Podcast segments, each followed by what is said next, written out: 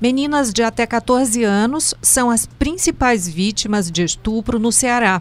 Em 2017 e 2018, foram denunciados 2.029 casos, tendo como vítimas crianças e adolescentes do sexo feminino nessa faixa etária. Os casos de vítimas do sexo feminino, em geral, reuniram 3.048 denúncias, ou seja, 83% de todos os registros. Nesses dois anos, foram registradas em delegacias cearenses, seja em boletim de ocorrência, seja em inquérito policial ou ato infracional, 3.545 denúncias. Os dados foram divulgados pela Assessoria de Análise Estatística e Criminal da Secretaria da Segurança Pública e Defesa Social, divulgadas ao jornal o Povo por meio da Lei de Acesso à Informação. Eu sou Maísa Vasconcelos. Eu sou Italo Coriolano e venho com aquele meu lembrete de sempre. Não deixem de seguir o Recorte nos serviços de streaming, compartilhar os nossos programas nas redes sociais e também mandar o seu recado, a sua opinião, a sua crítica para o e-mail podcast.povo.com.br. Lá na parte do assunto você escreve Recorte.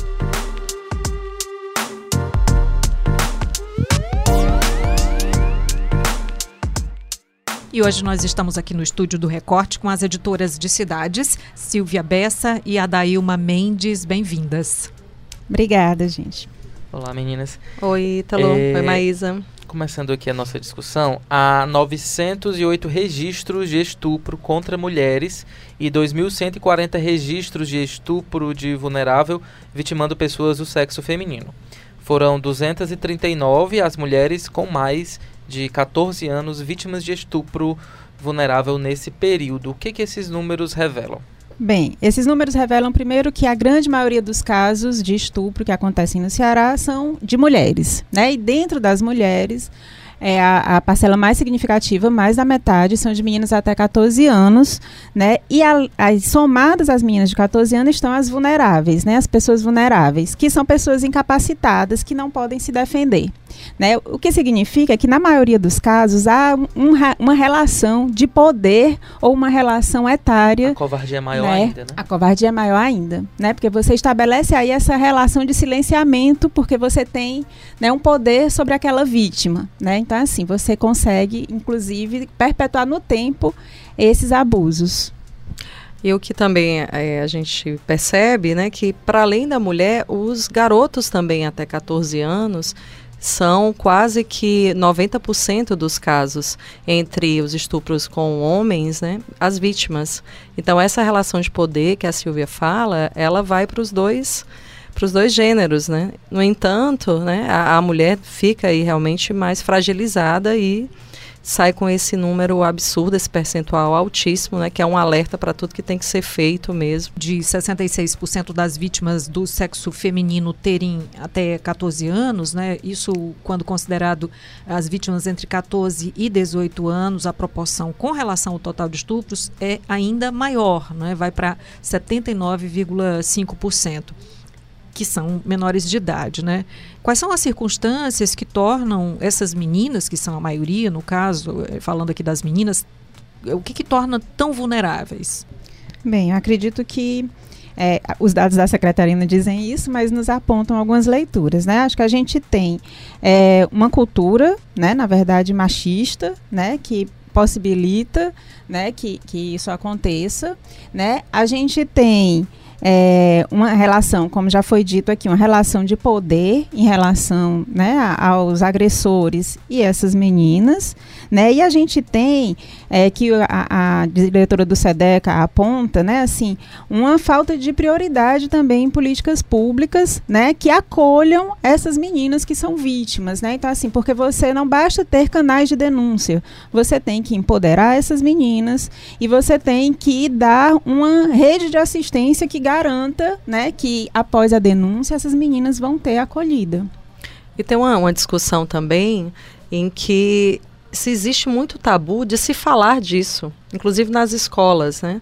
Já foi até tema aqui no recorte essa questão da educação sexual e o que acontece é que ainda tem muita gente é, tanto na escola, dentro das famílias, que acha que falar disso vai ser um, um, prejuízo, que isso vai estimular, quando na verdade o que se vê claramente é que tem que se alertar sim a essa criança, a esse adolescente, que muitas vezes ele não entende a posição em que ele foi colocado. Às vezes ele não entende a violência pela qual ele passou. E isso dá realmente um, uma abertura enorme para quem comete esse crime acreditando que vai ficar dentro de, atrás dessa cortina, dessa cortina do medo, da desinformação, e que isso realmente é uma coisa que tem que se abrir, se discutir mais a fundo, de trazer essa, a, as mensagens corretas para que a criança e o adolescente, ele às vezes possa se expressar, inclusive, do que aconteceu. É porque tradicionalmente a gente trata com muita culpa a relação com o corpo, né? Então, assim, você não fala sobre desejo, sobre corpo, né? Então, assim, há um silenciamento também em relação a isso, né? Então, assim, é preciso falar sobre corpo, é preciso falar, não ter vergonha de dizer e de tirar dúvidas, né? É preciso encontrar apoio né, em outras pessoas, inclusive. Há um pensamento nesse momento muito forte, né, um pensamento conservador, que prega justamente que você não tem que falar, porque você vai estar tá, é, estimulando, estimulando né? né? sexualizando, é. enfim. Então isso, isso acaba é, indo contra né, uma, uma política de abrir mais, de esclarecer mais. Sim, porque é preciso romper a ideia de que a vítima tem culpa, né? Ainda aquela imagem de que as vítimas de estupro, por exemplo, né, que foram estupradas porque tinham uma né? Saia curta, porque a menina uhum. tinha 14 anos e usava shorts muito curtos. Já era uma mulher. Não é? Já era uma mulher, sabia é. o que estava fazendo, né? Uhum. Algo do tipo. Então, assim,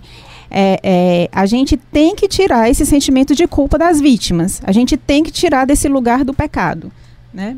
É preciso discutir isso de fato como um crime e que é um crime que não depende da vítima. É uma questão do agressor, né? Inclusive, tem até uma posição que é colocada pela assessora técnica do Centro de Defesa da Criança e do Adolescente do Ceará, a Marina Araújo, em que ela fala que muitas dessas em alguns momentos dessa discussão é levada para criança e para adolescente, algumas se aproximam algumas se aproximam para relatar, para uhum. dar um indício do que aconteceu. Momentos então, em que, elas, assim, em que elas percebem que aquilo ali era uma violência. Não, né? não tem como você simplesmente ignorar que esse é um caminho, sim, para tentar combater isso e fazer um trabalho social forte, se não for através do esclarecimento, né? Com certeza. Bem, dentro desses dados alarmantes, é, quais informações nós temos sobre o perfil das vítimas?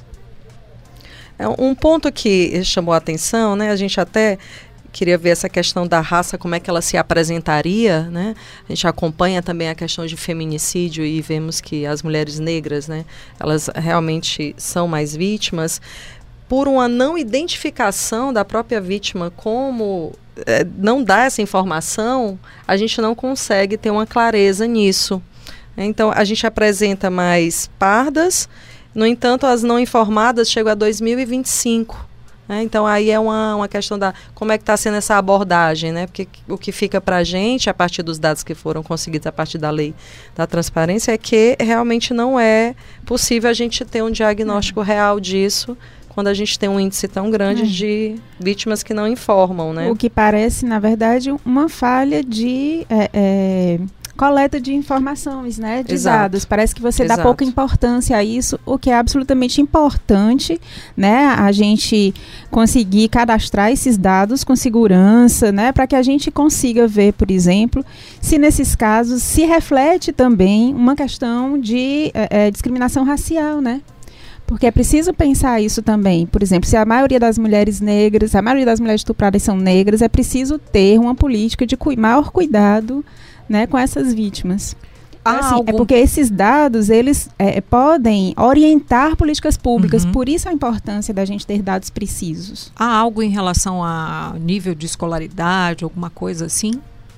Existe, né? Assim, a, a maioria da escolaridade das vítimas, mulheres, tem o, o, ensino fundamental incompleto. O que não reflete, né, assim, que elas estejam fora da escola, mas porque elas têm até 14 anos. Então, assim, uhum. se a maioria das vítimas tem até 14 anos, é natural que elas tenham é, o fundamental bem incompleto. reflexo, né, do... né? Então, assim, não é de surpreender. Bom, e, de... é, depois a gente vem com um, um número também de alfabetizados, né?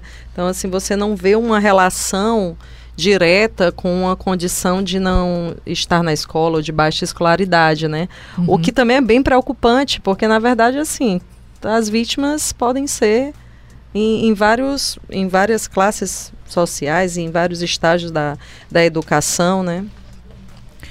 Ah, vocês já tocaram na, na, questão da informação, né, do quanto a informação é importante para tentar prevenir o abuso né, contra crianças e adolescentes, mas é, para a gente aprofundar um pouquinho, que estratégias poderiam ser usadas, podem ser usadas para isso? É, do, do, esse trabalho que a gente fez anteriormente aqui no povo também de apuração dessa questão da educação sexual, né, existe toda uma forma de se chegar para a criança, né? E, e alguns, algumas escolas elas chamam os pais para essa discussão, para uma orientação também de como é que isso deve ser feito, porque tem toda uma, uma linguagem de como colocar aquilo para que a criança o adolescente, ele, na verdade, não se retraia ainda mais, né? Ou guarde mais aquilo. E eu lembro bem que a gente colocava que você nunca deixar, nunca tivesse uma uma situação em de colocar a criança e o, agre, o possível agressor e fazer um, esse essa tirar essa dúvida ou levantar alguma coisa ali na frente, né? Porque ela vai se sentir intimidada. Então tem uma tem uma forma lúdica em muitos para várias idades de como trazer aquilo, né? E existe o eterno alerta dos pais estarem percebendo o que é que as crianças estão demonstrando, né? Se elas estão com mais vergonha de, de trocar de roupa ali num local, se existe algum, algum sinal físico, né? Uma infecção urinária. Então existe desde retraída, né? Desde uhum. atos muito simples que podem passar sutis, né? até você observar o corpo da criança mesmo. Levando em consideração também que muitos dos abusadores estão dentro de casa. Isso. Exato. E aí isso dificulta muito a prevenção, né? Porque se eles estão dentro de casa, como separar os agressores das vítimas, né? E aí por isso os especialistas insistem na questão do empoderamento das crianças, né? Assim, delas compreenderem o que é que pode, o que não pode, quem pode pegar no seu corpo, quem não pode, que elas podem falar o que incomoda elas, né? Assim, porque é muito engraçado que os pais, a gente desde cedo orienta os filhos, por exemplo, se, é, é, situações de risco ao atravessar uma rua, né, a uma possível, né, prevenir assalto, né, assim, você, né, não, não ande com coisa tal, não coloque é, dinheiro nesse bolso curto, mas a gente, tudo, né? sobre tudo, né, mas a gente alerta até sobre não falar com estranhos, mas é, os próximos. Eu estava lembrando desse, não falar com estranhos, né. Né? Mas a gente tem muita dificuldade de tratar e imaginando que pode ser alguém de dentro de casa, uhum. né? Uhum. Assim, ele não é um estranho, né? A maioria dos abusadores, eles estão do lado da criança, são vizinhos ou familiares. Bem, mais cedo, durante o programa O Povo no Rádio, transmitido na rádio O Povo CBN, o defensor público Adriano Leitinho explicou o que, que provoca essa situação tão grave aqui no Ceará. Vamos acompanhar. Isso, porque muitas vítimas ainda têm medo de, de fazer as denúncias, é, muitas também, por falta de informação, não sabem a quem procurar, não sabem a quem socorrer. E aí, muitos casos acabam ficando realmente sem, sem serem denunciados e sem que os agressores paguem pelo crime que cometeu. E para a gente concluir, é, depois né, dessas explicações, enfim, depois que vimos esse diagnóstico, falando dos números, né, quais unidades ou instituições procurar para denunciar? Como fazer esse tipo de denúncia? Como buscar apoio? tem o, o 181, né, é o Disque Denúncia da Secretaria de, de Segurança, é um, é um canal, e também o 100, né, você disse que denúncia do Ministério Mulher, né, Família e Direitos Humanos, é um outro caminho também para, naquele momento ali, ter uma, inclusive uma orientação para os próximos passos, né. E levar, eh, permitam-me dizer, né, levar em consideração que o silêncio ele pode ser determinante não é, para para a vida de alguém isso é muito ruim, porque a violência ela permanece por anos, a vida inteira na cabeça né, dessas, dessas pessoas, influenciando o comportamento delas e dos demais, dos que vão estar próximos delas. Né? Sim. Tem um provérbio africano que eu gosto muito de citar sempre que alguma amiga tem filho é, ou amigo tem filho, que é para cuidar de uma criança é preciso de uma aldeia inteira. E é outra coisa que eu gosto de lembrar, assim, a criança muitas vezes ela não vai conseguir dizer, mas é preciso que todos estejam atentos aos sinais das crianças, assim, para Uhum. que a gente proteja a criança, né? E não só os adultos, né? Muito Com bem. certeza. Muito obrigada, então, Silvinha. Muito obrigada, Dailma. Obrigada a vocês. agradeço. Obrigado, pessoal. Esse foi o Recorte episódio 132. A gente volta amanhã. Tchau. Roteiro e produção, Valber Freitas, edição e produção, Bruno Melgácio, publicação, Diego Viana, áudio, André Silvestre, coordenação de produção, Camila de Almeida, estratégia digital, João Vitor Dumar.